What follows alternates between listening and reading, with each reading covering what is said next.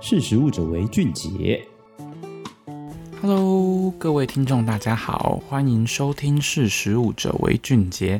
今天除了有要跟大家分享的主题以外呢，还有另外一件事要告诉大家，就是呢，就是我原本的在这个 Podcast 里面主持人的这个名字是叫艾伦嘛，但是我现在要跟大家说我真正的名字。那我呢，就是这个实力的采访编辑，我叫谢成学。那我可能之后自我介绍就会说，Hello，各位听众，大家好。我是陈雪这样子，所以大家以后如果听到这样子的开场的话，你就知道说，哎，就是其实就是艾伦啊，只是我现在要改用我的真名陈雪这样子。那我们现在要进入今天的主题喽。今天的主题是想跟大家谈谈这个，因为像之前缺蛋缺得很严重嘛，所以这个农委会就推动这个鸡蛋生产的补贴措施。但它这个补贴措施呢，就在三月十四号的时候正式到期，也是从，也就是说从这个三月十五号开始就没有生产补贴了。那你可能会担心说，哎，这样子蛋会不会又不够啦？或者现在蛋根本都还没有完全补回来，那这样补贴暂停会不会怎样呢？我们今天就来谈谈这个议题。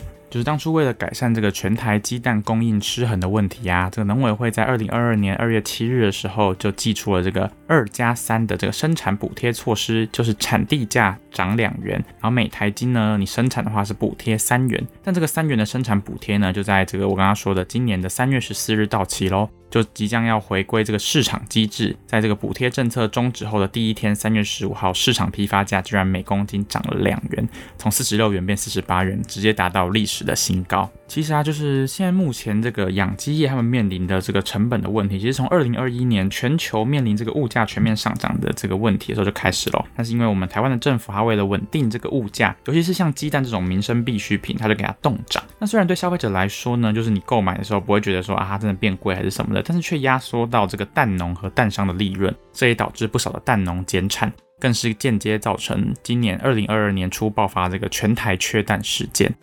那为了了解说那个目前这样子，如果补贴停止这件事情对于这个蛋商或蛋农到底有什么影响，然后我呢就是特别去采访了这个台北市蛋商同业公会的理事长高传模，我就问他说，诶，那这样子如果暂停这个补贴之后，对蛋商而言会有什么影响啊？那他就说啊，其实在这个蛋价冻涨的这个期间，因为蛋农的话是拥有生产补贴措施，所以还 OK。但是蛋商是没有补贴的，然后又遇到这个价钱冻涨，所以就是根本就是他说他据他所说，他其实他说蛋商其实赚不到什么钱，所以他认为回归市场机制才是正确的，因为价钱本来就应该反映市场的需求，而且就是有合理的利润，他们才可以持续的经营下去。好，那我们刚刚听完了这个蛋商的看法，然后为了那个了了解的更全面，所以我也去采访了这个蛋农这边。所以我就去问了这个中华民国养鸡协会会的秘书长王建培先生，他就说啊，其实这个暂停补贴是农委会与产销双方共同做出的决定。那虽然就是与三元的补贴相比啊，蛋价只有涨两元，但是他觉得啊，回归市场机制本来就是产销双方一直希望的。而且他就说，那如果饲料成本持续上升的话，那政府究竟可以补助到什么时候，对不对？所以他也觉得说，这个世界局势在变，饲料价格也会一直跟着波动嘛。那尤其是尤其是这个畜牧业对于大宗的原物料敏感度是最高的。他以这个饲养蛋鸡为例，因为他就说这个饲料占总成本的七成五，哎，所以他觉得唯有回归市场机制才能真正的反映这个成本。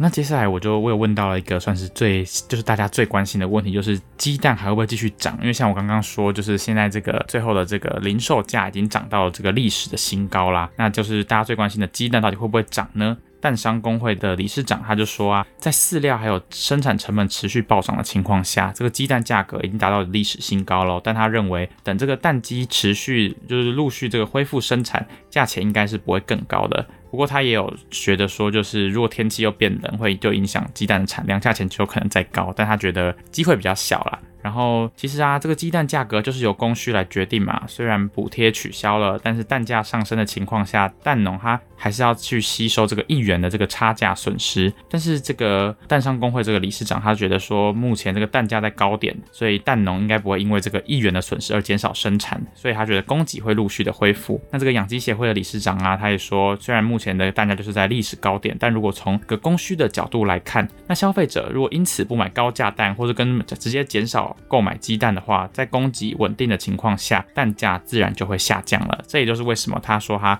支持回归市场机制的原因。因为如果需求大的话，价钱就会上升；但如果当需求下降的话，那价钱当然自然就会下降。所以他觉得啊，回归市场机制才是最合适的。好，那今天关于这个鸡蛋补贴这个停止之后，对于台湾的这个鸡蛋的这个价钱的影响，那我相信我找来了这个蛋商的部分，还有蛋农的部分，然后来跟大家分析，应该是算蛮全面的啦。那你是怎么想的呢？我自己是觉得说，蛋价现在确实就是到了历史高点，但是目前感觉每天的缺蛋缺口是都有陆续在补起来，所以我自己是觉得蛋价应该差不多就是这样子了。那你有什么想法吗？你听完有没有什么问题，或是呃你自己有什么看法，都欢迎在底下留言哦。好，那我们今天讨论就到这边，谢谢你收听《识时务者为俊杰》，我是陈学，下次见，拜拜。